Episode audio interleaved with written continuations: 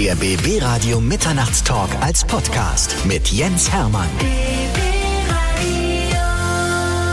Bei mir ist Deutschlands meistgelesener Autor Sebastian Fitzig. Ich freue mich, dass wir heute mal wieder Zeit haben. Ich freue mich auch sehr. Vielen Dank. Ausgiebig zu quatschen. Unser letztes Interview liegt zurück äh, 2018, also vier, über vier Jahre. Ja, kann ich mich noch gut dran erinnern. Das war aber anlässlich eines Films, das wir da genau. gemacht haben. Genau. Weißt du? Und jetzt in vier Jahren ist natürlich eine Menge passiert. Mhm. Und es gab eine ganze Menge Leute, die gesagt haben, lass doch mal den Sebastian, wenn du ihn das nächste Mal triffst, auch seine Lebensgeschichte so ein bisschen erzählen, weil die haben wir am Anfang so ein bisschen ausgespart. Sagen, oh, okay. Na, kein Problem. Wenn wir mal Zeit haben, ausgiebig zu quatschen, heute ist der Zeitpunkt, fangen wir mal ganz vorne an. Ne? So machen wir es. 1971 geboren. So, richtig, in genau. Berlin. Berlin. Und zwar im, im, im Westteil der Stadt.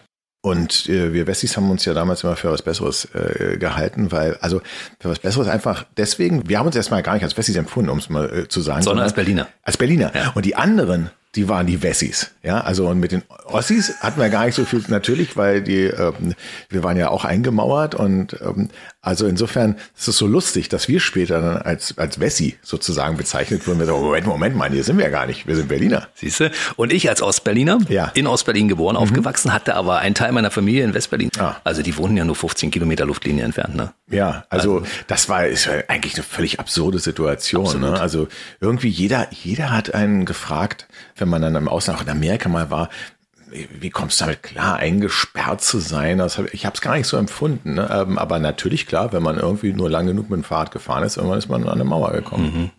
Aber mittlerweile kannst du natürlich Berlin immer in deine ganzen Thriller mit einfließen ja, lassen. Das ist doch das toll, ist, oder? ist toll. Es ist, ist wirklich Wahnsinn. Also ich mir auch der der Mauerfall hat ja äh, mein mein Leben wie nur irgendwas verändert. Bei dir sicherlich auch, kann man ja auch nicht hören. Absolut, ja.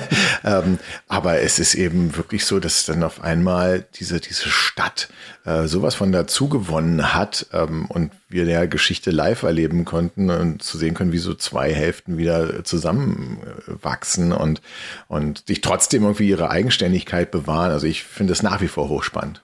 Jede Menge Stoff für jede Menge neues Thriller definitiv. Es gibt nichts, ähm, was nicht auch irgendwie in Berlin passieren könnte. Das finde ich halt so, so das Tolle, ne? Mhm. Weil ich kann wirklich jede Nationalität äh, an einer Pommesbude stehen lassen. Äh, wahrscheinlich in jeder anderen Stadt in Deutschland würde man sich da wundern, ja. Aber hier, also in Berlin kann eigentlich alles passieren. Ich sage mal, das einzige Problem ist, dass wir nicht so hohe Berge haben und das Meer ein bisschen weit entfernt ist, aber alles andere haben wir hier. Große Stadt mit viel, viel Potenzial. Definitiv. Du bist jetzt zur Schule gegangen in Berlin? Ja. Und dein Vater ist ja Lehrer. Mein Vater war sogar Schulleiter, zum Glück nicht auf der Schule, ähm, auf der ich war. Ich sage das jetzt, ja, ich, ich, ich denke mir einfach mal, dass nicht weil mein Vater jetzt so schlecht war, ganz im Gegenteil, der war, er war ja beispielsweise auch der Klassenlehrer von Günter Jauch und hat ähm, äh, bis zu seinem Tod wirklich ein sehr inniges Verhältnis auch ähm, äh, zu ihm gehabt. Ähm, jetzt ist es aber nur so, ich glaube, wenn man der Sohn vom Schulleiter ist, dass man da Spießruten laufen muss, ja. bei jedem, der mal irgendeinen Tadel oder eine 5 oder 6 bekommen hat. Wurdest du gemobbt von deinen Mitschülern? Nee, gemobbt nicht, äh, aber eher ignoriert. Das ist ja auch nicht so ein tolles nee, Gefühl. Also ich war eher so ein bisschen der Außenseiter. Ich bin nicht, und das war ich halt bis zur fünften Klasse. Und dann habe ich ähm, eigentlich meinen bis dato immer noch besten Freund kennengelernt, Ender, der, der galt damals als der Rüpel der Schule. So wurde er jetzt angekündigt. Ja, jetzt kommt der, der ist schon zweimal sitzen geblieben, stimmt gar nicht. Er ist einmal musste er nochmal machen, aber nur, nur wegen eines Umzugs. Ähm, und dann tatsächlich ist er einmal sitzen geblieben. Der Deutsch-Türke äh, Ender Yüzgesch. Und der äh, wurde dann neben mich gesetzt in die erste Reihe, mhm. weil alle dachten, okay, das färbt irgendwie schön ab, weil der stille Sebastian, der hat vielleicht einen guten Einfluss auf diesen rübelhaften Ender. Ja. Und zwar umgekehrt. Äh, ja, war total, war total andersrum, weil, weil Ender, ähm, der mochte mich, und zwar nicht nur, weil ich ihm meinen Hausaufgaben geholfen habe, sondern aus irgendeinem Grund, auch weil wir bei Tennis gespielt haben. Sein mhm. Vater war Platzfahrt ähm, auf einem, beim Tennisclub und dann haben wir angefangen, uns anzufreunden und dann dachten alle, naja gut, Ender ist ja der Coole, wenn, wenn der den äh, Fitzi mag, dann kann er ja nicht so blöd sein. Und, mhm. und dann glaube ich wirklich, dass ich dem viel zu verdanken habe, ähm, weil ich wahrscheinlich noch so eine ganz weite, lange Zeit dann immer noch Außenseiter geblieben wäre. Du hattest seitdem einen eigenen Bodyguard, weil der auf dich aufgepasst hat. Ja, also ganz so schlimm war es ja nicht, wenn ich jetzt heutzutage höre, wie, wie, wie es auf Schulhöfen abgeht. Ne? Mhm. Da war ich doch schon noch immer der, weiß ich was, Insel der Glückseligen, aber natürlich habe ich mich selber jetzt nicht so wohl gefühlt. Es war jetzt also, wie gesagt, nicht so, dass mir als permanent Schläge angedroht wurde, aber so, wenn man beim Völkerball immer grundsätzlich nicht oder erst als letzter reingewählt wird, mhm. das hat sich dann umgekehrt. Mhm. Warst du ein ängstliches Kind? Später dann auf jeden Fall ja. Von dem Zeitpunkt an, wo ich angefangen habe, Aktenzeichen XY zu sehen, und es war viel zu früh, da wurde ich extrem ängstlich. Also es war wirklich ungelungen. Ich hatte immer die Angst, entführt zu werden. Das hatte durch Eduard Zimmern äh, zu verdanken. Der, also wann immer ich irgendwie nachts nach Hause fuhr, oder was heißt nachts, es war im Herbst, ich war zwölf Jahre alt, da bin ich ja nicht zu spät, aber es war ja trotzdem schon dunkel, mhm. äh, auch im Winter. Und wenn ich dann vom Tennisplatz kam und dann an, weiß ich was, einem verlassenen Wohnwagen vorbei radelte, dann habe ich immer so im Hinterkopf diese diese Off-Stimme gehört, die gesagt hat, Sebastian F. wurde das letzte Mal lebend gesehen an der Kreuzung Harveystraße, Ecke Maikäferfahrt. Und dann bin ich ganz, ganz, mhm. ganz schnell nach Hause gefahren Krass. und habe wirklich äh, gedacht, äh, ich werde entführt. Und das ist vielleicht auch der Grund, warum Entführung so häufig in meinen Büchern thematisiert ist. Ich glaube, darüber habe ich nämlich nachgedacht. Ich war früher so ein ängstliches Kind Aha. und bei mir war es tatsächlich so, ich bin früher nicht gerne allein geblieben und dann war in der dritten Klasse, wir hatten unseren Schulhort, der war von der Schule entfernt, ungefähr einen Kilometer Fußweg. Ja. ja. Und dann kam irgendwann Polizei in die Schule und die haben etwas erzählt von einem Mann, der Kinder entführt. Oh je, oh Gott. Und äh, bei uns und Kindern war es ja dann immer gleich der Kindermörder. Ne? Ja, klar. Und dann ja, gab ja. es noch, ich war früher kleines, dickes Kind und habe immer von den Größeren auf die Fresse bekommen. Ah. Übel. Und äh, hatte immer Angst auf dem Weg von der Schule zum Hort und bin teilweise ja. Umwege gelaufen, weil ich an dem Haus vorbei ging, wo jemand wohnte, der mir immer aufs Maul hauen wollte. Ah. Das war übel. Deshalb hatte ich wirklich in der Zeit auch viel Angst und hatte natürlich diverse Szenarien im Kopf, was pa passieren kann. Und da habe ich mir gedacht, das ist bei Sebastian bestimmt genauso. Ja. Weil dadurch, dass er Angst hatte früher, hat der Szenarien im Kopf, was alles passieren kann. Richtig. Ja, und die äh, fließen heute in deine Werke mit ein. Die ja. fließen immer damit ein. Also ich habe wirklich mich mal rückversichert, auch wenn ich in öffentlichen Verkehrsmitteln unterwegs war oder so. Da ich ja nun nicht jetzt der, der stärkste und nicht Kampfsport erfahren war, so hat man immer probiert, die Gefahren im Vorhinein abzuschätzen und dann eben sehr defensiv ähm, zu, zu, agieren. Aber also glücklicherweise hatte ich jetzt keine so richtigen gewaltsamen Auseinandersetzungen mit anderen Mitschülern. Aber ich kann mich sehr gut da hineinversetzen. Das muss eine ziemlich harte Zeit für dich gewesen sein. War es bis zur 8., 9. Klasse, dann fing ich mit dem Leistungssport an und dann war ah, gut. Ne? Da musste ich einmal den, den Schläger der Schule mal umtocken auf dem Schulhof und dann hatte ich Ruhe. Ja, also das, das, das war so, gut, ja. Das ist so, das ist diese alte Karate-Kid-Geschichte. Ja, ja, so ungefähr war es auch. Na, dann war Ruhe. Und was hast du für Leistungssport gemacht? Ich war Gewichtheber. Okay, gut, ja. dann, dann. Elf Jahre. War mal ja. DDR-Gewichthebermeister. Ach, der siehst Jugend. Du mal, bin schlecht vorbereitet. Tut mir leid, aber es wusste Das ist überhaupt kein Problem. Ja. Das wissen die wenigsten, weil die meisten sagen, sieht man dir überhaupt nicht an. Nee, du siehst äh, relativ schlank aus. Ich meine, mittlerweile können wir ja sagen, für unser Alter. Also, ja, ähm, ja. und das, äh, dass du sportlich bist, das sieht man dir schon an. Gewichtheber hat natürlich jetzt so ein gewisses Image. Ne? Mhm. Das, ich glaube, hat er hier so einen halben Sumo-Ringer vor Augen. Mhm. Das wiederum kann ich jetzt allen Hörerinnen und Hörern sagen, nein, das ist nicht der Fall. Ich bin damals in der Gewichtsklasse, die hieß damals Leichtschwergewicht bis 82,5 Kilo gestartet und mhm. hatte immer so ein Trainingsgewicht von 84. Das war 1993 mein letzter Wettkampf. Und, und was Gewicht habe ich seitdem? Naja, ich war so Mittelmaß, so 155 Kilo habe ich gestoßen und 125 gerissen im Wettkampf, also 280 Zweikampfleistung. Und wie viel machst du heute noch auf der, auf der Bank, wenn du auf der Bank liegst? Vielleicht 120. 120 kannst du hochpumpen? Einmal, ja. Boah. Aber ich mach's halt selten, ne? Ja, gut. Wahnsinn. Also ich habe ich hab schon mit 45 meine Schwierigkeiten. Ja, deshalb bist du Schriftsteller. Guck mal, ich habe ja hier einen Haufen Technik immer hin und her zu tragen, weißt du? Ja, gut. Und das, dazu muss man auch ein bisschen fit sein, wenn man den ganzen schweren Scheiß hin und her schleppt. Ja. Ne? Also da ist ein deutlicher Unterschied zwischen uns beiden, kann ich schon mal sagen. Ja.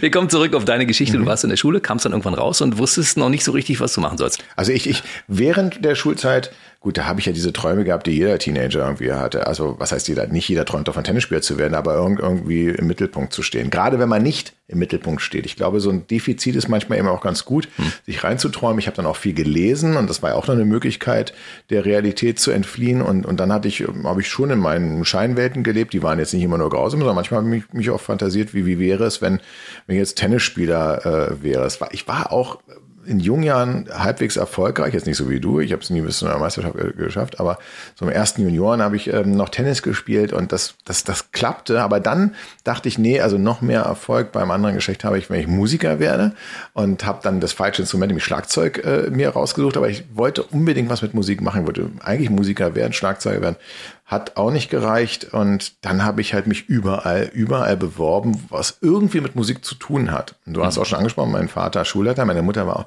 Diplom Volkswirtin, hat auch als Quereinsteigerin, als Lehrerin gearbeitet. Die hat, finde ich, den einzigen wirklich so außergewöhnlichen Beruf dann am Ende gehabt. Den muss ich mal in einem Thriller verwenden, weil die war Lehrerin im Gefängnis in Tegel bei Knackis. Ach, ja. Das muss in einem Buch. Finde ich auch. Also ja. eine Knastlehrerin ist ähm, oder Lehrer, das ist super. Ähm, und, und auf jeden Fall, die beiden hatten aber gar keine Kontakte in die Musikindustrie. Und ich wollte Musikverlag, Plattenlabel, Konzertveranstaltungsagenturen, egal was. Aber ich habe mich beworben und habe da keinen Fuß reinbekommen. Und meine Bewerbung haben dann irgendwann auch Radiosender mit eingeschlossen, weil ich dachte, die spielen Musik. Wir haben so Morgenmoderationsmannschaften, das ist ähnlich wie eine Band. Und ich wollte halt so wenigstens ins Künstlermanagement rein. Hm. Und da habe ich dann tatsächlich eine Zusage bekommen für einen Praktikumsplatz und habe mich da festgebissen. Also insofern ähm, ein ganz anderes Ziel gehabt und hat mich dann allerdings zum Radio geführt und mit meinem ersten Tag beim Radio dachte ich, ja stimmt, das ist ja auch super geil. Aber Schlagzeug ist ja immer nicht das Schlechteste. Ne? Die Schlagzeuger machen immer die Frauen klar, das ist so. Ja, weil die echt also und vor allen Dingen können die mit jedem Körperteil einen anderen Rhythmus schlagen. Das ist ja, ja gut, das ist letzteres ja, ersteres habe ich nun andere Erfahrungen gemacht. Ich habe mich letztens mit, mit, mit äh, Wolverheld unterhalten, also den Mitgliedern der Band. Und, und denen habe ich gesagt, ey, ich wollte auch mal Musiker werden. Und ich habe Schlagzeug äh, gelernt. Und dann sagte dann der, der Sänger, sag mal, aber Hast du nicht gesagt, du wolltest Musiker werden? und, ähm, und das Problem ist einfach, dass wenn du jetzt nicht erfolgreich bist, mit anderen Worten, du noch am Anfang stehst und du keinen eigenen Roadie hast, äh, dann musst du ja selber dein Schlagzeug auf und abbauen. Und während der Gitarrist oder der Sänger schon Kontakte geknüpft hat, warst du immer noch mit deiner Batterie beschäftigt. Also das war komplett das falsche ja. Instrument, für, für mich zumindest. ich glaube, es ist anders, weil ja? den Schlagzeugern sagt man das Rhythmusgefühl nach, weißt du? Das ja, spricht sich so. Ja, um. gut, aber dazu, das, das war, da waren wir auch noch zu jung zu. Also das hatte. Kannst du doch Schlagzeug spielen heutzutage? Also die, die Frage ist, ob ich das darf oder ob ich das noch kann, im Sinne von. Naja. Also im Groove kriege ich schon noch äh, hin und ich habe mir auch ein, ähm, von meinem ersten Autorengeld ein elektrisches Schlagzeug gekauft und zwar eins, wo auch richtige Fälle drauf gespannt sind. Früher war das ja verpönt, weil das war auf Plastik rumklöppeln. So hat man echt ein ganz gutes Gefühl, mit Ausnahme der Becken, das ist nicht so gut, aber ich kann jetzt eben auch sorgenfrei Schlagzeug spielen, ohne dass die Nachbarn sofort die Polizei rufen über Kopfhörer und es klingt trotzdem ganz vernünftig. Ja, und das mache ich auch hin und wieder, aber viel, viel, viel zu selten. Hm. Wir kommen gleich zu deiner Zeit beim Radio. Du hast nämlich, glaube ich, 93 angefangen zu volontieren, ne? wenn mich nicht alles Richtig, sehr gute Frage. Aber zwischendurch kam ja noch, du hast zwischendurch auch mal dich mit Tieren beschäftigt? Ja gut, das waren drei Monate und zwar das war so 1991. Warum? Ich hatte das Abi. Naja, also, wann bist denn du zum ersten Mal gefragt worden, was du beruflich machen willst? Kannst du dich daran erinnern? Ja. Wann war das? Als ich sieben oder acht war. Siehst du, das ist meistens die Zeit, in der es beginnt. Ja. So, dann kommen die die wissen gar nicht, was sie damit anrichten, wenn man so früh jemand fragt, hilf mal werden. So. Weil in der Regel will man ja eine Antwort geben. Man möchte ja nicht total blöd darstellen. Und dann möchte man auch nicht unbedingt das sagen, was alle sagen. Also habe ich dann irgendwann, weil ich in einem sehr tierlieben Haushalt groß geworden bin, gesagt, ich möchte Tierarzt werden. Das konnte ich mir damals sogar vorstellen. Und das war jetzt neben all den Feuerwehrmännern, Polizisten und Krankenschwestern in der Klasse war das ähm, Tierarzt war ein bisschen besonders. Mittlerweile sagt das, glaube ich, auch jeder sieben- oder achtjährige, aber ist egal. So. Und das habe ich dann wie ein Mantra, weil mir immer nichts Besseres einfiel, weil ich auch nicht wusste, was ich werden will, immer wieder wiederholt, wiederholt. Also zumindest habe ich gesagt, ja, ich will mal Veterinärmedizin studieren. Und als ich dann mein Abi hatte und immer noch nicht wusste, was ich machen kann, weil ich wusste ja auch nicht, was soll man studieren, um im Musikbusiness zu landen, habe ich dann gesagt, na komm, dann machst du mal. Damals gab es das noch, diesen Medizinertest, den musste man noch machen, also eine Mischung aus Abiturnote und Medizinertest und der war so schlecht bei mir, der Medizinertest. Also man kann ja nicht durchfallen, kriegt so eine Prozentquote. Die war so dermaßen, ich weiß gar nicht, war weit unter 50 Prozent. Das heißt eigentlich, dass ich ein IQ von, weiß ich was, Zimmertemperatur habe. Liegt, liegt daran, ich habe mich A nicht vorbereitet und B, es geht um auch viel über so räumliches Denken. Mhm. Ist ja auch logisch, klar. Also wenn du operierst, solltest du vielleicht auch mal das Herz von der anderen Seite sehen. Mhm. Aber ich habe Ganz schlechtes räumliches Denken. Hätte mir also schon mal ein Wink mit dem Zaufern sein sollen. Nee, komm, ist nicht für dich. Aber dann habe ich auch gedacht, ne, kriegst du eh nicht. Und habe mich sowohl für Jura, weil das alle studiert haben, als auch für Tiermedizin eingeschrieben und dann äh, also äh, beworben und bekam den Platz, was eigentlich, ich weiß bis heute nicht warum. Und da dachte ich, das ist der Weg mit dem Zaunfall. Du sollst das machen und hab es dann gemacht und habe eigentlich schon nach dem ersten Tag gemerkt, nee, also das ist nichts.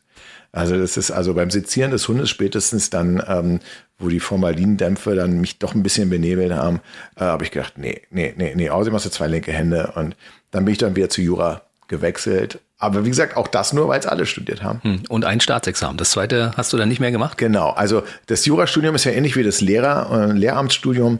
Äh, in zwei Phasen unterteilt. Eine ist das erste juristische Staatsexamen, ist die universitäre Ausbildung und dann kommt das Referendariat, mhm. wo man in der Praxis dann bei Gerichten, äh, Staatsanwalt oder beim Anwalt ist.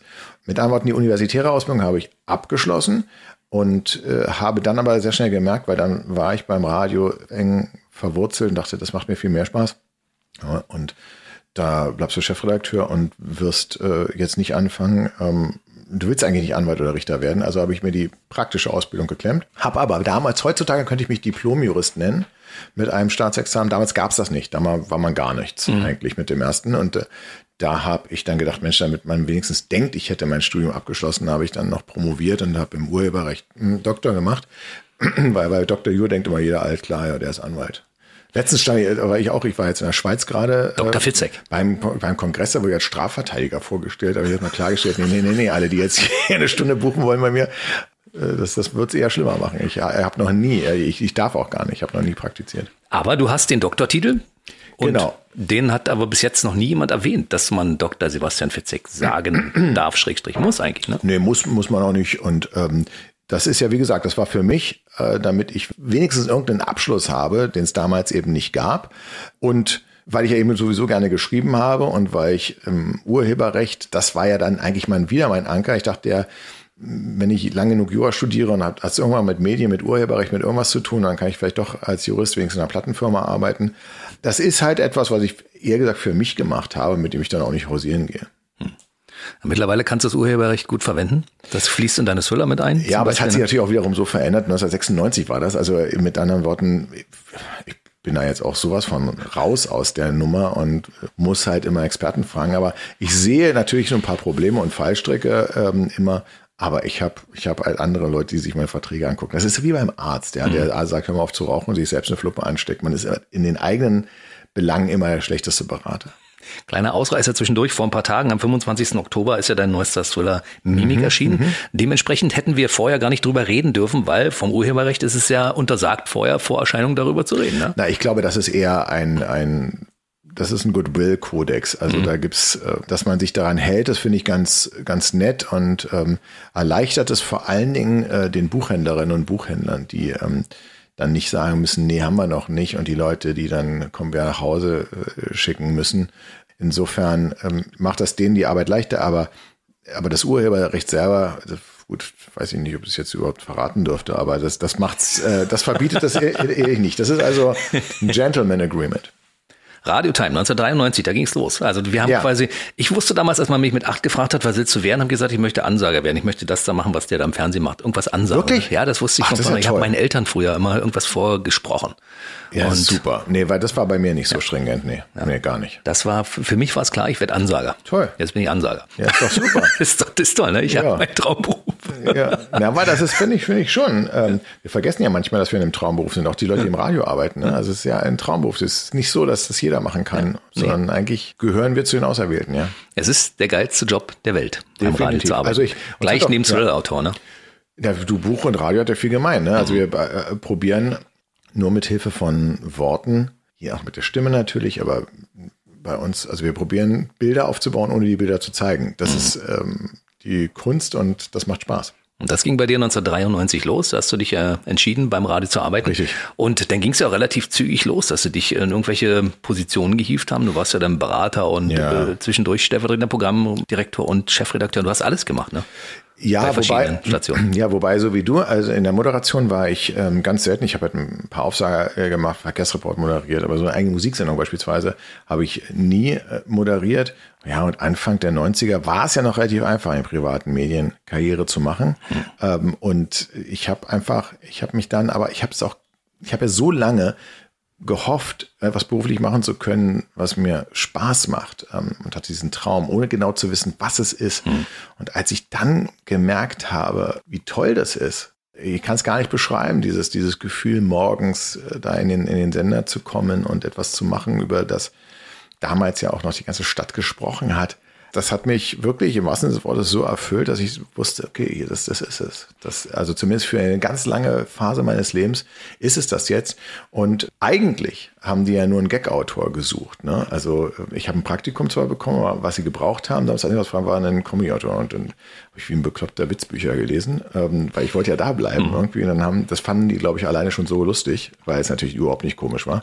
Und dann haben sie gesagt, aber gut, ein gewisses komödiantisches Talent ist offensichtlich da und dann wollten sie mir einen Mitarbeiterplatz, aber ein frei, so freier Mitarbeiter so pro Gag man bezahlt wird. Und ich habe gesagt, nee, komm, pass auf, spart euch das Geld, sondern gebt mir lieber ein, Volontariat, dass ich ausgewählt werde und dann sollte ich ja äh, Gags schreiben oder sowas, dann, dann kriegt ihr die ja quasi neben anderen noch zusätzlich on top. Und so haben wir den Deal auch gefunden, der es mir ermöglicht hat, äh, das neben dem Studium zu machen, weil mein Studium wollte ich auch noch nicht sofort aufgeben. Hm. Und dann hat, äh, ja, war das eben damals zum Glück möglich, weil ich auch einen guten Mentor hatte und das alles gefördert wurde.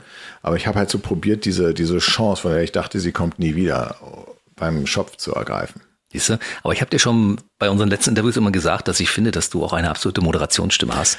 Ich glaube, das war der Schlüssel äh, dazu. Das, da, danke dir. Aber ich habe ja, wie gesagt, nie moderiert. Aber der Schlüssel dazu war, dass man gesagt hat, naja gut, am Ende, der hat eine ganz gute Stimme, vielleicht können wir den so gebrauchen. Mhm. Ja, also das hat natürlich dann am Ende geholfen. Mhm. Ähm, sonst hätte ich vielleicht diesen Volontariatsplatz nie bekommen. Hm. Und dann hast du verschiedene Stationen? Ja, ich war dann von bei Nachrichten und mhm. ähm, aber auch in der On-Air-Promotion, also in der eigenen sendeeigenen Werbeabteilung und man macht ja, man macht ja alles. Das ist ja das mhm. Tolle bei auch so einem privaten Radiosender. Von der Musikredaktion äh, bis äh, zur Verwaltung. Äh, ich habe halt mir alles äh, anschauen dürfen. Hauptsächlich allerdings im, im Herzstück damals. Das war damals die Morgensendung und da, da liefen halt alle Fäden zusammen. Und das war eben für mich gut, weil ich konnte eben morgens bei der Morgensender mit dabei sein und dann ab dem frühen Nachmittag ähm, in die Uni fahren. Hast du damals schon ein bisschen was geschrieben? Nein, tatsächlich habe ich damals nur Ideen zu, sammeln, aber ich habe nicht so viele Ideen gehabt. Ich habe viel gelesen nach wie vor.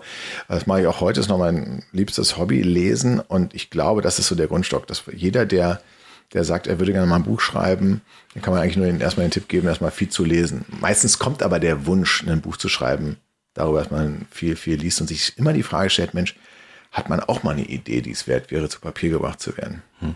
Ich weiß, dass du damals äh, 2000 das erste Buch geschrieben hast ja. und du hast viele Jahre gebraucht, um überhaupt erstmal jemanden zu finden, der ja, es rausbringen wollte. Ja, ja. Also es ist lustig in mehrfacher Hinsicht, weil jetzt in einem, ähm, also wenn man ein Buch schreibt, ist man am Ende, nach, nach seinem ersten Buch, so von sich überzeugt, weil man das ehrlich gesagt selber nie für möglich gehalten hätte, dass man was schafft, was mehrere hundert Seiten umfasst, was irgendwie auch noch in sich Sinn ergibt mhm. und was dann auch noch ganz gut aussieht. Damals ist man noch in einen Copyshop gegangen, hat das dann irgendwie in Form gebracht.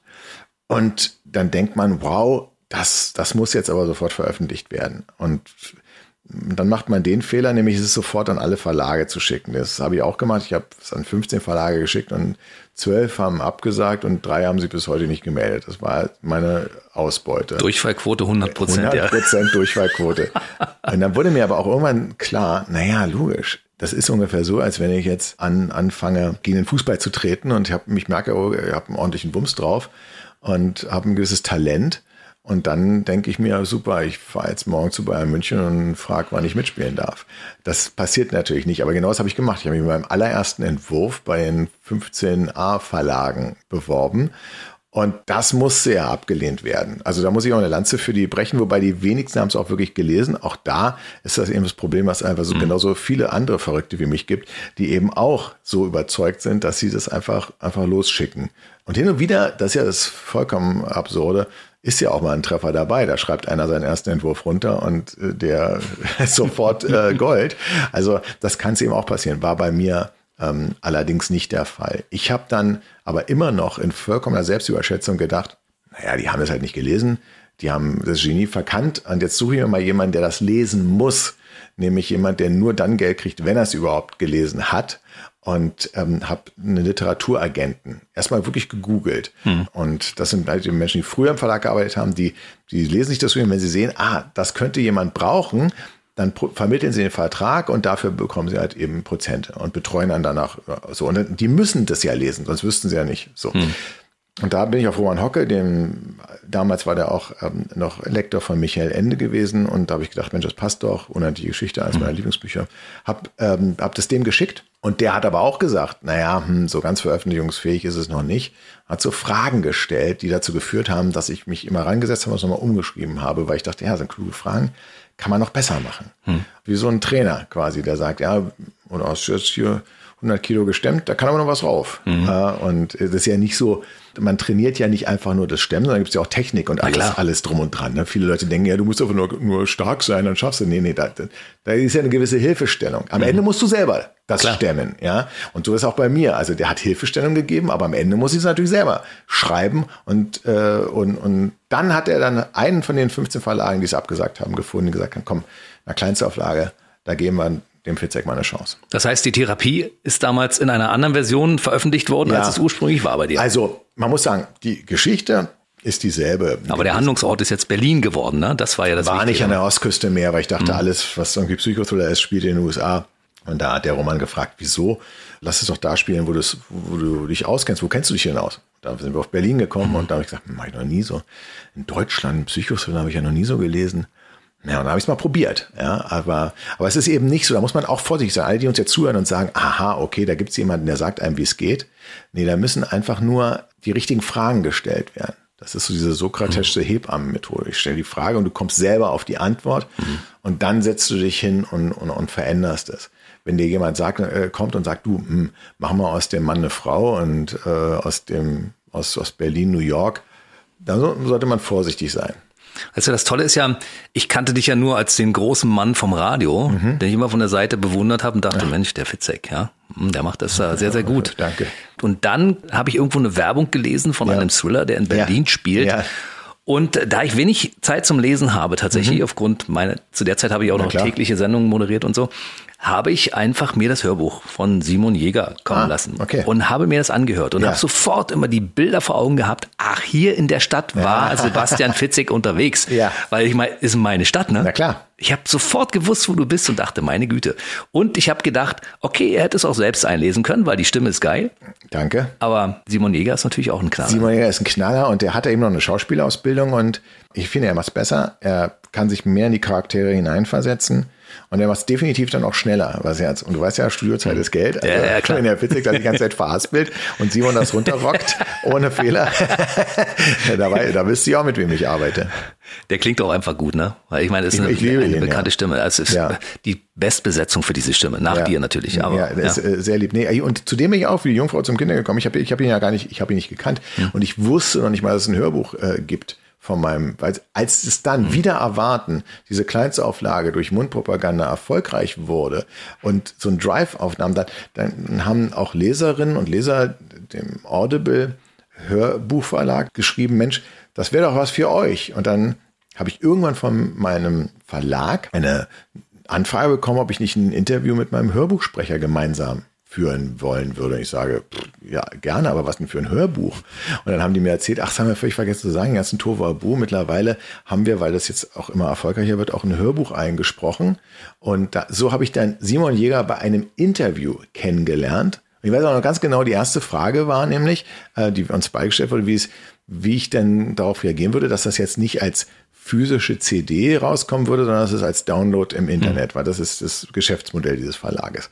Muss ich mal sagen, Moment mal, ich dachte, das ist eine CD. Äh, muss ich mir erstmal aufklären lassen, was das überhaupt ist. Äh, so ein Internet-Hörbuch, ungekürzte Version. Und dann, ähm, dann erst konnte ich antworten. Ich habe es als CD. Du hast es als CD, dann hast du aber wahrscheinlich eine, eine gekürzte Version gehabt, ne? Aber genau, und Simon Jäger liest Ich habe sie bei. Super, ja, das tatsächlich. Ich, ich sehe sie hier. Du hast noch andere. Vom ja. Seelenbrecher über Ich sehe das Kind und auch abgeschnitten ist jetzt hier verdeckt. Ja. Wow, und Noah hast du auch. Ich, ich habe nur heute mal ganz kurz ins Regal gegriffen, bevor ja. ich losgegangen bin und habe die eingepackt. Toll.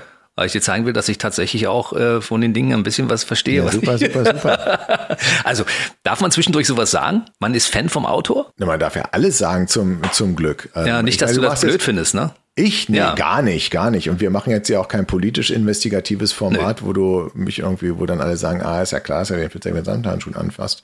Ja. Ähm, insofern, nee, ich finde das, ich mag das sehr gerne. Kleiner, kleiner Exkurs am Rande für alle, die es nicht wissen. Mhm. Sebastian Fitzek hat nämlich einen meiner ersten Fachbücher geschrieben, das ich damals hatte. Es war ein Buch über die größten Radioregeln. Genau.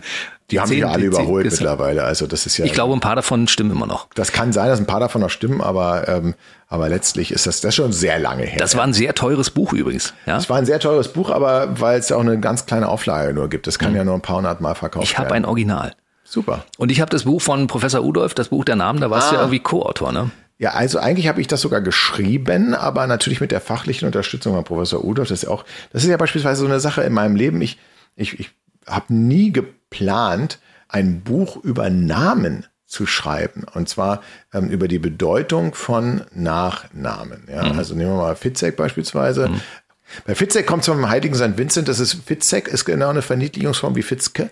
Mhm. Und ähm, Fitzek ist also Fitz und Fitz entstand aus Vincent. Und das schleift sich ja so sprachlich ab. Mhm. Also nehmen wir mal beispielsweise Schweinsteiger.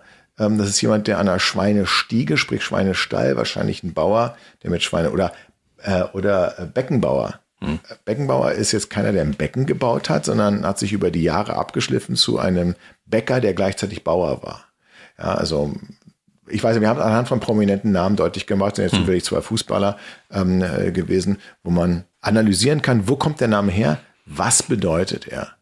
Und ähm, Hermann, ja, das, das klingt relativ einfach. Hm.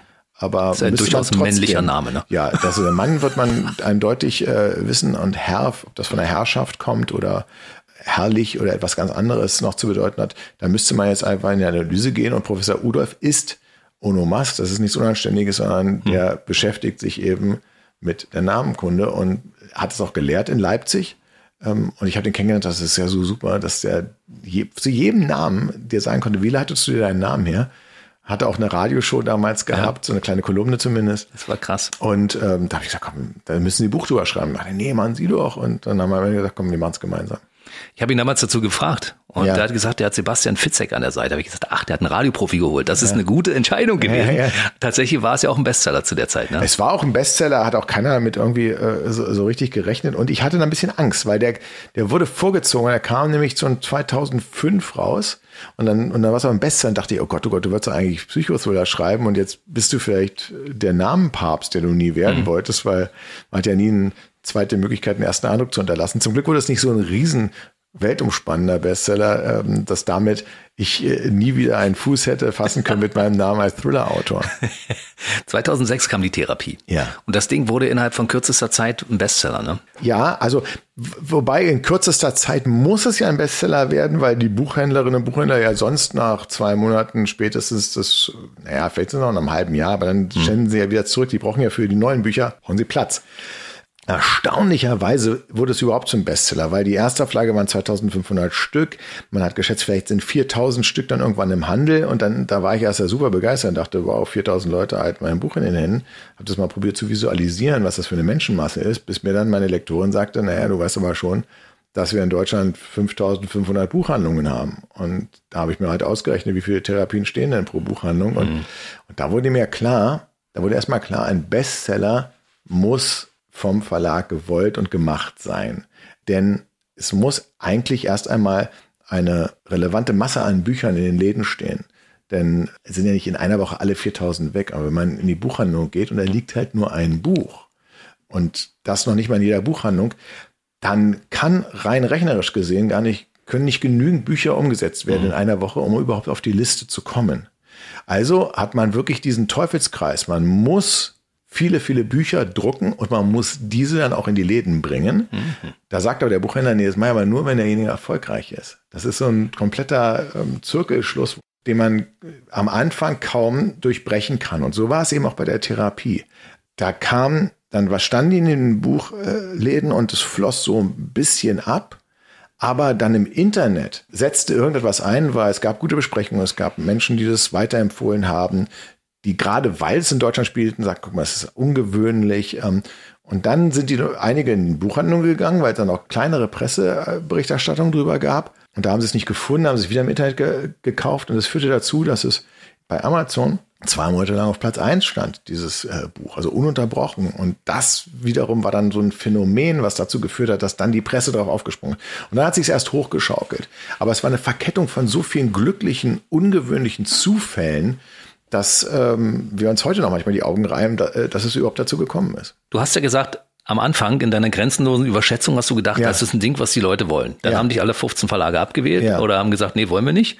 Und dann kam es raus und dann wurde es doch ein Erfolg. Was hat das mit dir gemacht? Was hat, war der Denkprozess da? Siehst du, ich bin doch genial. Nee, eben, das eben nicht, weil ich ja wusste, dass sich mittlerweile dieses Buch sich komplett verändert hatte. Das, was abgelehnt wurde und das, was später angenommen wurde, das waren eben wirklich zwei nicht grundverschiedene, aber doch unterschiedliche Bücher. Mittlerweile, mittlerweile habe ich eben die Erkenntnis und es ist auch bei mir so, wenn ich mit jungen Autorinnen und Autoren rede, die natürlich auch viele wollen wissen, kannst du mir nicht einen Tipp geben, äh, wie schaffe ich das? Da ist mir eins klar geworden, dass wir generell in einer Gesellschaft leben, in der wir die Menschen nur nach dem beurteilen, was sie sind, aber nicht nach dem, was sie sein können.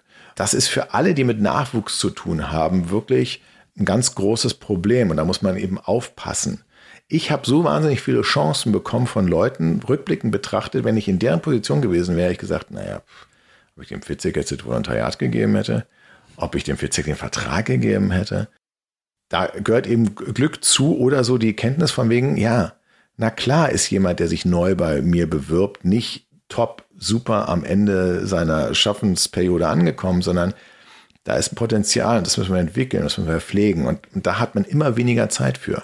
Also auch gerade im Buchbereich. Man hat einfach wirklich auch immer weniger Zeit für. Wenn nicht das erste Buch sofort zündet, ist es eben echt schwer, dass auch die Leserinnen und Leser einem eine zweite Chance ähm, äh, gibt. Und ähm, und dann müssen wir generell, das, das ma- äh, besorgt mich so ein bisschen zur Zeit, dass ich dachte schon damals, ich habe es schwer, einen Fuß in die Tür zu bekommen. Ich glaube, jetzt ist es noch viel, viel, viel schwerer. Hm. Du hattest viel Glück, du warst zur richtigen Zeit am richtigen Ort, Richtig. mit dem richtigen Stoff vor allem Ja. auch. War das, das hattest du, also das waren also Das mehrere war alles Komponenten. Zufall, man konnte das nicht planen, so, ja.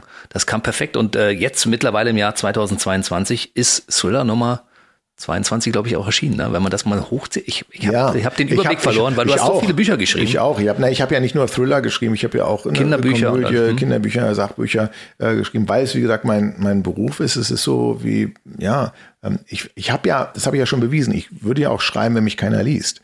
Das habe ich ja gemacht mit meinem allerersten Buch. Da habe ich ja jahrelang dran geschrieben, in jeder Freizeitminute, die ich hatte, einfach weil ich dachte, oh, das ist toll, das macht Spaß. Und nun habe ich wirklich das Privileg, dass ich jeden Tag schreiben kann und dass es mein Beruf ist und ich nicht jetzt nach dem Schreiben eben noch an die Kasse muss oder in die Uni muss oder irgendwo anders hin muss, sondern das ist mein, mein Job, mein Beruf, meine Berufung und meine Leidenschaft und das ist einfach, einfach toll. Und wie alles, was man, was man gerne macht, empfindet man ja dann zumindest nicht immer als Arbeit.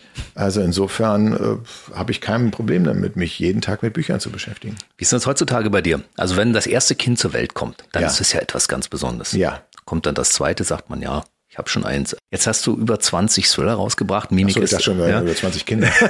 nee, du hast nur drei, ne? nee, ich habe sogar Äh, vier. vier mittlerweile, genau. Ja, Oscar ist ja der letzte, ne? Ja, genau. Äh, vier Kinder mittlerweile und 22 Thriller-Bestseller ist schon. Ja, ich, ich muss da widersprechen, weil ich hatte dieses Gefühl. Hast du Kinder? Ja, Ja, wie viel? äh, ein eigenes und zwei Bonuskinder, also Ach drei. so, okay, ja. Ja, Ich bin mir nämlich nicht so sicher, ob das wirklich so ist, dass ähm, bei, bei mir war das jedes Mal anders, die Umstände, ähm, wenn ein Kind sich anschickte, zur Welt zu kommen. Und jetzt bei Oscar, da war auch eine größere Pause zu den, zu den anderen. Bei Oscar war das so, dass ich ähm, trotzdem so nervös war, dass ich auf dem Weg zur Charité mich verfahren habe. Ja, also Als Berliner. Äh, ja, nee, und das, naja, weil ich Idiot habe, ähm, einfach Charité und ich muss nach Wedding und es gibt auch eine Charité in Mitte, ja, und ich habe und ich habe aber nicht gemerkt, dass ich es falsch Navi programmiert hatte und auf dem Weg, ich habe mich immer gewundert, was ist denn das für ein Spezialweg, den ich jetzt hier nach Wedding fahre? Also insofern, das ist schon etwas, ähm, immer, immer, immer etwas Besonderes und so ist es auch mit den Büchern, weil ich ja immer nur von mir ausgehen kann. Ich schreibe ein Buch, was ich selber gerne lesen will. Ich habe eins gelernt und ich glaube, das ist wirklich ein ganz großer und guter Hinweis für alle, die mal mit einer Sache Erfolg haben. Das ist ja so verrückt. Wenn wir mit einer Sache Erfolg haben, vergessen wir sofort, warum wir diese Sache gemacht haben. So, sondern, und wir fangen sofort an zu überlegen, ah, kann ich das wiederholen? Wird das Buch, was ich jetzt schreibe, genauso gut ankommen wie das davor? Diese Frage haben wir uns beim Debüt, beim Anfang ja nie gestellt. Wir wussten nicht, wer uns liest, außerhalb von der Blase, die, die wir zwingen. Also Freunde, Bekannte, Verwandte, das zu machen. Aber ansonsten hatten wir keine Ahnung. Es gab keine Zielgruppe oder irgendetwas, sondern Es war ein Enthusiasmus, der mich an den Schreibtisch ge äh, gebracht hat. Und ab äh, Buch 2 zählt dieser Enthusiasmus gar nicht mehr. Es kommt eigentlich nur noch im Gedanken vor, schaffe ich das zu wiederholen. Das ist der falsche Gedanke. Mhm. Wichtiger ist der Gedanke, schaffe ich das Gefühl, was ich beim Schreiben des ersten Buches habe, nochmal zu, zu hervorzuholen. Ist das wieder so ein Buch, von dem ich sage, ja, komm, das würde ich selber gerne lesen. Und dann hilft nur noch Daumen drücken, dass es den anderen auch so geht. Und ich nicht der einzige Leser bleibe. Und so ist das bei jedem Neu Buch neu. Aber ich habe nicht das Gefühl, dass du unter Druck bist, weil du machst nee. das, was du es machen möchtest und sagst, mal gucken, was passiert. Genau. Ich bin nicht unter Druck. Ähm, ich müsste jetzt eigentlich unter Druck sein, weil normalerweise würde ich, so ein Buch hat ja einen wahnsinnigen Vorlauf. Mhm. Also wenn es jetzt ist gerade rausgekommen, Mimik, wenn es rauskommen soll Ende Oktober, dann muss man so im Mai eigentlich schon tutti completi sein, mhm. weil das Buch muss ja dann gelesen werden, es muss, muss gesetzt werden, es muss gedruckt werden, es muss zu den Buchhandlungen, Buchhändlerinnen kommen. Das sind wirklich große, große Prozesse. Und eigentlich müsste ich jetzt schon am Schreiben wieder sein, bin ich aber nicht. Und da müsste ich ein bisschen Druck haben, ähm, habe ich aber noch nicht, weil ich immer weiß, wenn ich erstmal die zündende Idee habe, dann treibt die mich sowieso jeden Tag wie in so ein Rausch rein. Und noch habe ich aber dieses Gefühl nicht was ich hatte beim allerersten Buch. Mhm. Und darauf warte ich immer, wo ich sage, ja stimmt, diese, jetzt ist, jetzt habe ich auch die Figuren so vor Augen, jetzt habe ich die Hoffnung, dass es genauso gut wird oder vielleicht sogar noch besser. Kann es sein, dass einige deiner Bücher, die du schreibst oder Gedanken, die du hast, immer auch gleich vertont werden? Weil ich höre im Hintergrund so ein Rauschen. Das, wir, wir, haben jetzt hier gerade einen Regenguss. Ne? Ich bin froh, dass äh, ich nicht der Einzige bin, der dachte, das hier hört. Gänsehaut. Oh. Dachte, das, was ist, immer so eine Sache, wenn man Geräusch hört und ah, aber guck mal, das Fenster ist gerade vom Wind bewegt aufgegangen. Wollen wir es mal zumachen? Das mache ich zu. Ja, mach mal zu, weil dann ist es vielleicht auch gar nicht mehr so laut. Also haben wir jetzt quasi die Gelegenheit, es im Hintergrund rauschen zu lassen und vielleicht mal, wenn wir gerade dabei sind, so ein bisschen auch Mimik zu erklären. Ne? Kannst du das mal in, in drei Sätzen zusammenfassen? Es geht um eine bis dato völlig unbescholtene Frau, die gestanden hat, ihre Familie sehr grausam ermordet zu haben. Und es gibt eine Mimikresonanzforscherin, die dieses Geständnisvideo analysieren muss, um eine weitere grausame Tat zu verhindern. Und das große Problem ist, dass die Mimikresonanzforscherin, die sich auf Körpersprache spezialisiert hat und dieses Geständnisvideo analysiert hat, die Expertin Hannah Herbst, das ist die geständige Mörderin auf dem Video selbst. Es geht also darum, dass hier sich die Forscherin selbst analysieren muss, um eventuell eine Tat zu verhindern. Wie kommt man auf so etwas. Weil man in einem Studio sitzt, wo es im Hintergrund regnet und man denkt, oh. Das passt natürlich sehr gut. Das erzeugt das richtige Schreib- und Lesewetter. Lesen und Schreiben sowieso viel miteinander gemein. Das ist beides so ein hypnotischer Zustand, in dem mhm. man versinkt. Es sind immer die Menschen, die mich inspirieren. Und hier habe ich das große Glück gehabt, einen Mimikresonanzforscher kennenzulernen, Dirk Eilert, der sich eben darauf spezialisiert hat, zu analysieren, wie steht das, was wir sagen, im Einklang mit dem, wie wir unsere Körpersprache ausführen, also wie wir gestikulieren, wie wir die Augenbrauen zusammenziehen. Ist das, mhm. ist das im Einklang oder ist da eine, eine Dissonanz? Und der hat das erforscht und quasi unsere Mimik kartografiert. Und ich, ich fand es unglaublich spannend und ich war ähm, mal mit ihm essen und hatte natürlich die ganze Zeit Schiss, dass er mich analysiert, dass er in jedem Augenzucken merkt, okay, nee, komm, der, so. der kannte meine tiefste innere Seele äh, sehen. Er hat mir aber erstmal klar gemacht, nee, ich lese ja keine Gedanken, ich, ich lese halt Gefühle. Mhm. Außerdem muss ich erstmal wissen, was seine Basislinie ist, wie so ein Lügendetektor, der die Abweichung misst und nicht sofort nur am Augenzucken sagen kann, ah, der lügt mhm. oder so. Ich fand es unglaublich spannend und das war, auch, ich kann mich genau an die Szene erinnern, wie ich eine Cola Light bestellt habe und als dann diese, das braune Gesöff dann kam im Glas, ich den Kenner fragte, ist das auch äh, wirklich Cola Light? Und er sagte ja, ja. Und erstmal Dirk meinte, ja, hm, da wäre ich mir jetzt nicht so sicher anhand einiger Mikroexpressionen, die er auch mhm. in den Pupillen und so gesehen hat. Außerdem gab er mir einen Tipp und sagte, in Zukunft musst du anders bestellen. Du musst halt sagen, ähm, ist das auch eine Cola? Und wenn die sagen, nee, nee, sie haben noch eine Cola Light bestellt, dann bist du auf der sicheren Seite. Aber ah, guter ja, Trick, ja. Guter Trick, ja. Aber wenn du sagst, es ist eine Cola Light, dann ja, ja, komm, leck mich am Arsch, klar. und, und insofern, ähm, das habe ich gemerkt, das ist ein tolles Thema. Aber ich wollte eben nicht wieder einen Experten beschreiben oder eine Expertin, die jetzt bei Vernehmungen oder weiß ich der Geil, was bei Lie to Me gibt es ja eine Fernsehserie, ja, kenn ich. analysiert. Fand ich auch faszinierend, dachte ich, ist aber abgegrasen, bis ich dann merkte, nee, die eigene Mimik zu analysieren, das ist doch spannend. Und wenn, wenn die Selbstanalyse auch noch eine Auswirkung hat und vielleicht eine Straftat verhindert, das, das war so der Punkt. Deswegen hat es so lange Zeit gedauert zwischen dem, wo ich Dirk kennengelernt habe und so den Trigger hatte, mich mit dem Thema zu beschäftigen und der Ausführung des Buches. Da lagen dann auch wirklich Jahre dazwischen. Das ist schon krass. Also du lernst Leute kennen und denkst, okay, da könnte eine Handlung drinstecken, die ja. ich vielleicht mal umsetzen kann im Buch. Also das ist jetzt ja. Körpersprache. Der Regen, den wir jetzt gerade haben draußen, der wird wahrscheinlich auch in einen der nächsten Thriller mit einfließen.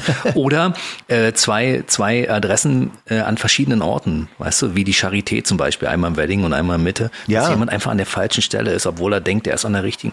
Wer weiß, ob das nicht irgendwann mit einfließt in die ganze Geschichte. Ne? Ja, also das sind natürlich diese Irritationen des Alltags, die mich wahnsinnig ähm, interessieren und wo ich, glaube ich, auch wirklich einen anderen Blick mittlerweile auf Alltagssituationen habe als, als eben normale Menschen. Das ist aber so eine selektive Wahrnehmung. Auch du mhm. kannst ja Radio nicht mehr normal hören. Das kann man eigentlich schon nach dem ersten Tag nicht mehr normal hören. Stimmt, wo man, ja. äh, man analysiert automatisch, ja, mhm. wie macht der oder diejenige das, wie ist diese sogenannte Uhr aufgebaut, also wie welche Lieder werden in welcher Reihenfolge gespielt oder hat sich da überhaupt jemand Gedanken gemacht? Und das ist, äh, ist auch hier so eine, so eine selektive Wahrnehmung. Ich erlebe etwas im Alltag. Mir stellt jemand, äh, gibt mir jemand ein Paket in die Hand und sagt, können Sie das für einen Nachbarn annehmen? Und ich sehe, der Name sagt mir nichts, obwohl ich doch eigentlich alle in meiner Nachbarschaft kenne. Dann fängt bei mir natürlich sofort ein Film im Kopf an. Das ist ein böses Paket oder ein böser Nachbar oder weiß der Geier, was ist das für einen Grund hat. Ist da eine Bombe drin? Ist da was drin? Ja, ist das, und, und andere würden halt das Paket auf den Küchentisch legen und sehen mal, mal sehen, was passiert und abwarten. Aber es könnte ein abgehackter Kopf drin sein, äh, eine Schlange zum Beispiel, eine giftige, die rauskommt. Also, du hast ja. offensichtlich äh, sehr, auch eine sehr düstere Fantasie. Es ist ja so, ich komme zurück auf unsere Kindheit, weißt du, als wir ja. Angst hatten ja. und äh, uns in 20 verschiedenen Varianten ausgemalt haben, wie wir jetzt gleich entführt, eingesperrt und sonst irgendwas kennen. Richtig. Und es ist manchmal so, dass ich äh, Dinge lese oder höre, wo ich denke, verflucht. Also das haben wir sofort im Kopf. Und du hast natürlich, wenn ein Paket abgegeben wird, ja, sofort 50 man, Szenarien. Man, hat, so, man ja. hat sofort was im, im, im Kopf und ähm, wobei mit Paketen wirklich, als ich dann, ich schreibe mir Grundideen nie auf, sondern merke, wenn die immer und immer wieder anklopfen, dann mhm. wollen die auch gemacht werden. Klingt ein bisschen esoterisch, ist aber auch wirklich so. Ich muss ja, man hat viele Ideen, aber die wenigsten taugen wirklich zu einem Roman. Und das ist für mich so ein Test, wo ich merke, ach nee, komm, ähm, offensichtlich steckt da mehr dahinter. Und von dem Moment an, wo ich gedacht habe, warten wir mal ab, was mit der Paketidee passiert, es gibt ja so viele absurde Dinge. Ich hatte dann mal einen, einen, einen Zettel in meinem Briefkasten, da stand drin, der Post wurde abgegeben bei ihrem Untermieter im Keller. Und da habe ich erstmal im Keller nachgeguckt, weil ich habe keinen Untermieter da. Ne? Also das ist halt einfach sehr, aber es wäre auch eine gruselige Ausgangssituation. Ja, da lebt jemand, der, der hat immer meine Pakete angenommen. Ja. Und einmal äh, wurde am vereinbarten Ablageort hinterlegt. Das war einfach über den Zaun geworfen. Also ähm, das, das war so skurril, was da alles passiert ist, dass ich dachte, nee, komm, also mit Paketen muss man was machen. Da steckt die Story drin. Da steckt was drin. Du gehst aus deinem Haus in den Keller, in den vermeintlichen ja. Keller, wo dich jemand hinlotsen wollte genau. und wirst in deinem eigenen Haus unten gefangen. Das siehst du mal. Und, weißt du, Sieh, du halt also entweder du, du, du siehst zu viele oder liest zu viele Krimis oder du müsstest dringend mal selber einschreiben. Du, ich sag mal, Amok-Spiel war für mich damals ja. der Horror, weil ich in einem Radiosender das arbeite. Das stimmt allerdings, ja. Das ist alle für alle, die da im Radiosender arbeiten, das ist ja das Setting, klar. Ja. Und äh, du als ehemaliger Radiomann, was ja. passiert, wenn. Aber das ist natürlich so entstanden. Ne? Ich saß ja. da und da wurde eine Besuchergruppe durch den Sender geführt, kennt man ja. Mhm. Also, und dann dachte ich mir, was ist denn jetzt, wenn da einer ein falsches Spiel spielt und der ist aus einem ganz bestimmten Grund. Und bei dem Sender wurde halt gerade Cash Call gespielt. Das heißt, man hat wahllos auf dem Telefonbuch Leute angerufen. Telefonbücher gibt's ja gar nicht mehr, aber egal. Mhm. Doch gibt's schon noch. Also wollen wir jetzt keinem zu nahe treten, aber wird vieles ja online gemacht. Und, und wer sich nicht mit der richtigen Parole sofort nach dem Abheben ge gemeldet hat, der war dann dafür verantwortlich, dass eine Geisel in Radiosender ermordet wurde. Ja, und das entstand eben auch für, aus einer für mich alltäglichen Situation als Radioredakteur. Hm. Und seitdem kann man Radiostudios von innen verschließen. ja, das, das, Bei uns. Das, das wäre auch sehr, auch sehr gut, also ja. wenn man das könnte. Weil ich habe mir auch gedacht, von wegen, ich war nämlich kurz vorher bei einem großen Verlagsgebäude in Berlin und da wurde ich wie am Flughafen durchleuchtet. Hm. Musste meinen Ausweis. Also Zeitungen, die haben schon sehr seit jeher ein großes Sicherheitsbedürfnis. Hm. Bei Radiosendern, also in unseren Sender damals konnte man relativ easy reinmarschieren. Naja. Ganz so einfach ist es heutzutage nicht mehr. Zum Glück. Es auch schon sich, seit Corona ja, ja, hat sich da einiges geändert. Es hat sich ein wenig geändert, also das ist auch gut also so. Es, ja, aber also es würde auch nie, ich gebe ja nie eine Blaupause. Also jeder, der jetzt probiert, Amok-Spieler zu, zu nutzen, um mit dem Reisender einzubrechen, der naja. fliegt damit auf die Schnauze. Was ich auch nicht mache beispielsweise, ist konkrete äh, Anleitungen für, für Suizidfälle zu geben. Ja, es gibt ja manchmal auch ein Suizid, mhm. Amok-Spiel beispielsweise auch. Da ist eine Suizidmethode beschrieben, da hat mir auch einer böse geschrieben von wegen nach dem Motto, also ich hätte schlecht recherchiert, das wäre kompletter Humbug. Aber ich gesagt, nee, habe ich mit Absicht so geschrieben, dass man allenfalls ein bisschen Unwohlsein mhm. spürt, wenn man das zu sich nimmt, aber weil ich eben keine Anleitung äh, dafür geben will. Der Heimweg. Magnus Kaiser. Ich habe ja einen äh, Radiokollegen, der heißt Markus Kaiser. Ja. Und der hieß ja früher in seiner Karriere vor Ja. dem Sender, bei dem er jetzt arbeitet, bei BB Radio, hieß er ja Cäsar. Cäsar, Und genau. Magnus Kaiser ist Anwalt, also Jurist und der heißt fast so wie mein Kollege. Und Mhm. da habe ich sofort immer Parallelen und denke, Mensch, ja, da, da kommen so viele Dinge zusammen. Vielleicht hast du den auch mit einfließen lassen. Also mein Unterbewusstsein ist ja permanenter Mhm. Co-Autor. Und wenn ich einen Namen irgendwo höre oder sowas und, und bei Cäsar, ich habe jetzt nicht äh, konkret an die Figur des Cäsar gedacht, der im Radio moderiert, aber ich kenne ihn ja auch. Der war ja auch mal bei dem Sender, bei dem ich gearbeitet habe. Mhm. Und da habe ich ähm, schon äh, bestimmt das im Hinterkopf irgendwie gehabt, aber es ist nie so bewusst. Mhm. Ich versuche auch immer, dass Leute sich nicht wiedererkennen, weil wer will sich ja schon gerne in Psychothriller wiedererkennen? Der Kaiser hätte sich bestimmt gefreut, wenn er jetzt auf einmal derjenige gewesen wäre, der Magnus Kaiser, der, der Cäsar auch, genannt wird. auch keine, also das ist ja eine Figur, die in, in dem Moment im Rollstuhl sitzt und ähm, keine, keine, keine unsympathische Figur ist zum Glück, muss man auch mal Genau, dazu sagen. das stimmt. Und das passte beim Kaiser auch. Der ist auch keine unsympathische Nee, Figur. definitiv nicht. Nee. Ja. Du schreibst zwischendurch ja auch andere Bücher. Du hast also irgendwann mal angefangen, ein Kinderbuch für dich zu entdecken. Du hast gesagt, Ja. okay, muss ich auch mal schreiben, ne? Nee, also ich, so gehe ich ja auch nie ran, dass ich sage, jetzt muss ich unbedingt auch mal einen Western oder Science Fiction schreiben, sondern ich hatte wirklich äh, das Vorlesebuch für meine Kinder vergessen und die wissen ja nun, dass ich Autor bin, sagen jetzt denkt ihr mal eine Geschichte für uns aus im Urlaub. Und da war ich erstmal ein bisschen aufgeschmissen, weil die Geschichten, die ich mir ausdenke, sind normalerweise nicht so, dass man sie äh, als gute Nachtgeschichte so kleinen Kindern äh, vorlesen dürfte. Und dann habe ich mir eine Geschichte ausgedacht und dann wollten sie mal die wissen, wie sehen denn Pupsi und Stinky, so heißt die Geschichte, die mal von einem Jungen, der immer Pups, wenn er Angst hat, um Stinktier, was nicht stinken kann und deswegen den Pupser eben bewundert. Ähm, wie ist denn die, wie geht denn die Geschichte weiter? Und vor allen Dingen wollten sie, sie wissen, wie sehen die denn aus? Und ich habe einen guten Freund, Stolli, der ist ähm, Grafiker, der hat mich gebeten, die mal zu zeichnen und der hat wiederum seinen Sohn vorgelesen, die Geschichte. Der fand die auch ganz super, fand die Figuren toll. Und so hat sich das verselbstständigt und dann haben wir gesagt, komm, dann probieren wir es doch mal, ähm, ob wir da gemeinsam, der Stolli und ich, ein Kinderbuch machen können. Aber es ist eben nicht so, dass ich mir das auf die Fahnen schreibe und deswegen, das war jetzt auch bislang das eigentlich das einzige Kinderbuch. Ich habe nochmal eine Idee für ein anderes geliefert, was ich aber nicht selbst geschrieben habe. Geschichte vom traurigen Weihnachtsbaum. Aber wie gesagt, es kann, es kann auch mal sein, dass ich eine Science Fiction schreibe, wenn ich halt eine Idee habe, von der ich weiß, oh ja, nee, da opfer ich jetzt mal gerne viel Zeit für. Aber du schreibst zwischendurch andere Bücher, bei denen du wirklich ranschreiben musst. Achtung, das ist kein Thriller. Ja, weil natürlich mein Name von denen, die mich kennen, eben schon als erstes mit einem Psychothriller assoziiert wird. Und es war während eben Corona, während, ich weiß nicht, dritte Lockdown oder sowas, da kam mein düsterstes Buch, Der Heimweg, raus, ähm, das auch unglaublich erfolgreich war und auch so einen Nerv getroffen hat. Aber ich habe eigentlich gehofft, ich kann auf Tour gehen. Ich habe gehofft, irgendwie wird alles wieder ein bisschen fröhlicher und dann wurde es aber immer, immer düsterer und düsterer. Und irgendwann hatte ich dann selber keine Lust mehr gehabt, weil der Realtime-Thriller alles, was ich mir ausgedacht habe, überdeckt hat. Dann habe ich mich daran erinnert, dass ich schon mal angefangen hatte mit was, was Lustigem, was kein Thriller ist. Fische, die auf Bäume klettern? Nee, das war, das ist ein Sachbuch, was ich für meine Kinder geschrieben habe. Ähm, Fische, die auf Bäume klettern, ist ein Buch. Das habe ich geschrieben, als ich mir überlegt habe, Mensch, du hast gar kein Testament. Da bin ich im Flugzeug ziemlich durchgerüttelt worden und ähm, dann dachte ich mir, naja, aber viel, viel schlimmer ist, dass ich meinen Kindern irgendwie gar nicht mehr das alles sagen könnte, was ich dachte, es wert wäre, was ich ihnen sagen könnte. Und habe dann gedacht, na, wie, was, was würde ich denn heute aufschreiben, wenn ich morgen die Gelegenheit nicht mehr dazu hätte? Und so ist halt ein Buch entstanden, das heißt Fische, die auf Bäume klettern. Und das ist ein Sachbuch, was ich am Ende gemerkt habe, eher für mich geschrieben, weil ich so sattelfest mit meinem Prinzip ja gar nicht war. Nee, das andere war der erste letzte Tag, was ich geschrieben habe, was, was ich eigentlich selber geschrieben habe, um mich aus dieser Depression des Lockdowns so ein bisschen mit dem Lachen befreien zu können. Und das ist halt eine Komödie und kein Thriller. Ich habe dich letztens in der Talkshow gesehen, da saßt du neben Atze Schröder. Ja, Und Atze Schröder ist ja äh, sehr gut befreundet mit Mickey Beisenherz. das stimmt. Und Mickey Beisenherz wiederum ist jemand, mit dem du wieder ein Buch geschrieben hast. Und habe Richtig. gedacht, Mensch, da schließt sich da wieder der Kreis.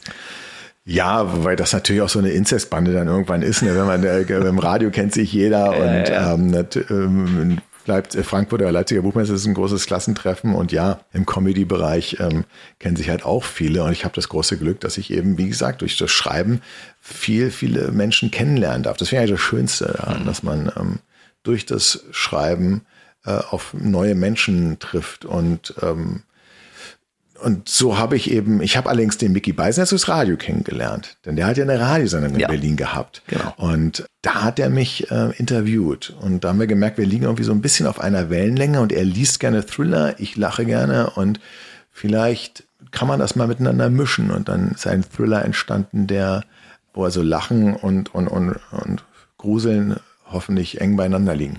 Na, Mickey Beisenherz, man nennt ihn ja auch Wikipedia, ist ja ein Mann mit einem profunden Wissen ausgestattet. Das stimmt. hat Atze Schröder mir erzählt. Ja. Sagte, Den kannst du nachts um drei wecken und sagen, wie war das Spiel 1986 zwischen Ja, fußballmäßig auf weiß, jeden der, Fall. weiß Da der ist der alles. alles. Und ansonsten hat er auch ein riesen, riesiges Allgemeinwissen, was natürlich Ja. toll ist. Ne?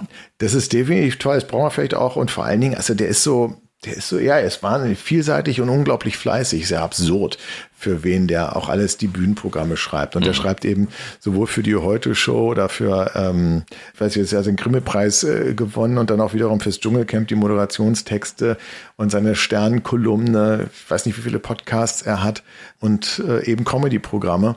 Das ist schon toll. Diese drei Sachen müssen wir unbedingt noch besprechen. Ad eins ist auch dein Podcast, weil ich habe damals gesagt, du musst moderieren. Dann hast du gesagt, okay, ich, eigentlich habe ich keinen Bock drauf. Dann hast du jetzt jahrelang Riverboat moderiert als Genau. Moderator. Ich habe nur ein Jahr Riverboat moderiert und, und dann leider, leider, leider festgestellt, dass der Tag dann tatsächlich dann irgendwann doch nur 24 Stunden hat und ähm, das nicht vereinbar ist damit, dass ich beispielsweise jetzt auch wieder beruflich häufiger im Ausland und so unterwegs bin und auch recherchieren muss und das klappt eben nicht immer, wenn man dann jeden zweiten Freitag definitiv an einem bestimmten Ort sein muss. So leid es mir, weil ich habe gemerkt, das ist ein toller Beruf. Ähm, erfordert natürlich, ich meine, das wirst du besser wissen als jeder andere, eine enorme Vorbereitung. Und das macht man eben mal nicht so nebenbei. Und ich, ich wollte nicht, dass die Leute dann irgendwann sagen, äh, ja, der, der, der hat sich nicht gut vorbereitet. Das ist weder den Zuschauern noch Zuschauern angemessen, noch den, den Gästen. Podcast. Das Ja. ist das Stichwort. Du hast jetzt einen eigenen, damit die Genau. Leute, die Sebastian Fitzek wollen, auch Ja. in akustischer Form den äh, Sebastian Fitzek bekommen. Ja, aber auch, weil ich gemerkt habe, es gibt ein Thema, was mir äh, unter den Nägeln brennt, weil ich ja immer gedacht habe, ich möchte nicht einfach nur den, den x-ten Podcast äh, machen, sondern wenn, es gibt ja viele gute, wie du selber weißt, viele tolle Podcasts, wenn, dann muss es was Originäres sein und ich habe ähm, gemerkt, das Thema Tod ist, ist natürlich auch ein der Themen, die mich fiktional begleiten. Aber ich habe, wenn ich mit Menschen spreche, die mich beraten zur Recherche, da kann immer nur so ein Prozent von all dem einfließen, was ich eigentlich schon durch die Recherche gelernt habe. Schade drum. Ne? Ja, es ist extrem schade drum und es sind vor allen Dingen so viele Sachen, die einem auch im realen Leben eben weiterhelfen. Also nehmen wir mal beispielsweise bei, bei Mimik. Ähm, Eine Sache ist eingeflossen ins Buch. Es gibt das sogenannte Hinckley-Face, der Attentäter John Hinckley, von, äh, der auf Ronald Reagan geschossen hat. Der hat ein ganz bestimmtes Gesicht gemacht, ähm, das in diese Mimikforschung eingegangen ist. Nämlich, der hat ähm, seine Augenbrauen zusammengezogen, hat die äh, Oberlider nach äh, oben gezogen und dabei den Mund zusammengepresst und das ergibt den sogenannten stechenden Blick. Und man weiß mittlerweile, wenn jemand diesen stechenden Blick macht, dann steht er kurz vor einem Angriff. Das hilft, ist erstmal interessant, das ist ins Buch eingeflossen, aber noch interessanter fast, und das ist nicht im Buch, ähm, ist, dass dieses Gesicht machen wir auch, wenn wir eine Streitschwelle beispielsweise zwischen Mann und Frau erreicht ist, wo die Frau oder der Mann oder der Partner, egal wer, rationalen Argumenten nicht mehr zugänglich ist. Und wenn wir, sehr, wenn wir dieses Gesicht sehen, dann wissen wir, jetzt kannst du quatschen, was du willst. Du, du erreichst nicht mehr das rationale Denken des anderen. Und das sind so, so Punkte, über die ich auch im Podcast eben reden kann und dann eben auch mit Menschen, die sich beispielsweise auch mit dem Tod auf eine völlig andere Art und Weise auseinandergesetzt haben. Das können von Tatortreiniger, eine Tatortreinigerin, Trauerredner, es kann, Juliane Köpke sein, die aus 3000 Meter Höhe einen Flugzeugabsturz als einzige überlebt hat. Der kann ich fragen, wo saßt du denn? Was ist denn der sicherste Platz im Flugzeug bis ähm, hin zu Forschern, die Menschen einfrieren, ähm, in der Hoffnung, dass sie in 200 Jahren wieder auftauen können, ähm, um sie wiederzubeleben. Das ist eine riesen Bandbreite, äh, die dieser Podcast hat, aber immer mit dem Hintergrund, was kann ich denn vom Sterben fürs Leben lernen? Das ist sehr, sehr spannend und es ist Bonusmaterial von der Recherche für, für Ja, Bücher. Ne? definitiv. Also und ich und ich werde wiederum zu anderen Büchern ähm, Inspiriert. inspiriert, weil ich auf Experten treffe, die mir wiederum aus ihrer Welt und ich finde ja in jedem steckt eine gute Geschichte. Mhm, Absolut.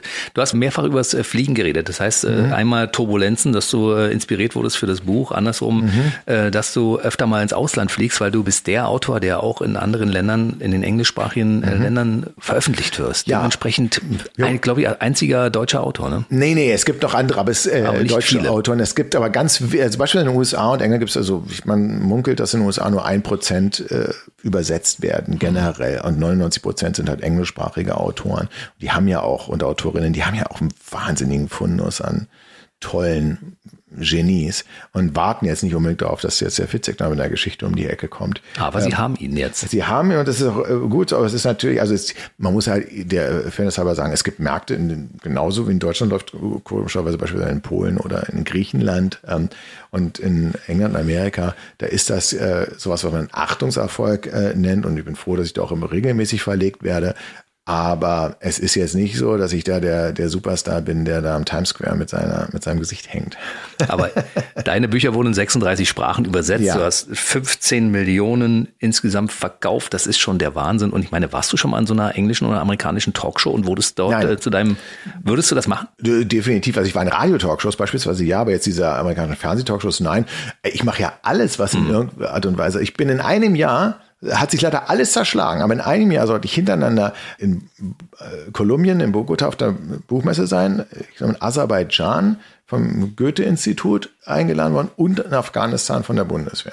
So, die drei Sachen habe ich alle drei zugesagt und das hat sich alles zerschlagen, aus, aus irgendeinem Grund. Also ich war es nicht. Ich habe mir natürlich zwischendurch die Frage gestellt, was passiert denn, wenn ich mit diesem Reisepass dann probiere, in New York durch die Immigration zu kommen. Schwierig, ja. Und dann sage ich, ja, ja, ich bin halt Autor.